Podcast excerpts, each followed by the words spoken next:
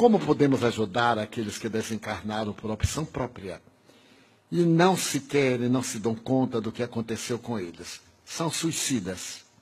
Poderemos ajudá-los orando por eles. Porque o suicídio é um dos crimes mais cruéis que nós cometemos. Primeiro, é um ato covarde. Depois, é um ato de ingratidão. A pessoa tem um namorado, uma namorada que larga e se mata. E aqueles que o amam? Então a pessoa é sumamente egoísta. Porque com seu ato vai ferir os que ficaram. É um ato de terrível rebeldia e de ingratidão.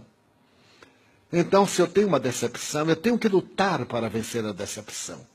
E não destruir o corpo, porque a decepção continua. E eu vou magoar todos aqueles que me amam, que confiam em mim. Então, suicida sofre muito. Primeiro, despertam, não morreram, não se viram livres do problema. E adicionam a forma como se suicidaram aos dramas morais que carregavam. Vamos supor que eu me atire sobre as rodas de um trem. Há o esmagamento, a morte física, e durante anos, aqueles anos que eu deveria viver normalmente, eu irei experimentar a tragédia do trem esmigalhando o meu corpo. Porque as sensações permanecem no espírito.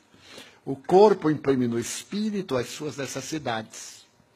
O espírito imprime no corpo as suas necessidades.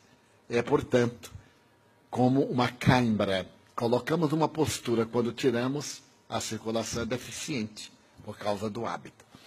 Então, nós podemos ajudar os suicidas orando, tendo o sentimento de compaixão, falando-lhes mentalmente sobre arrependimento, sobre a misericórdia de Deus, as futuras possibilidades.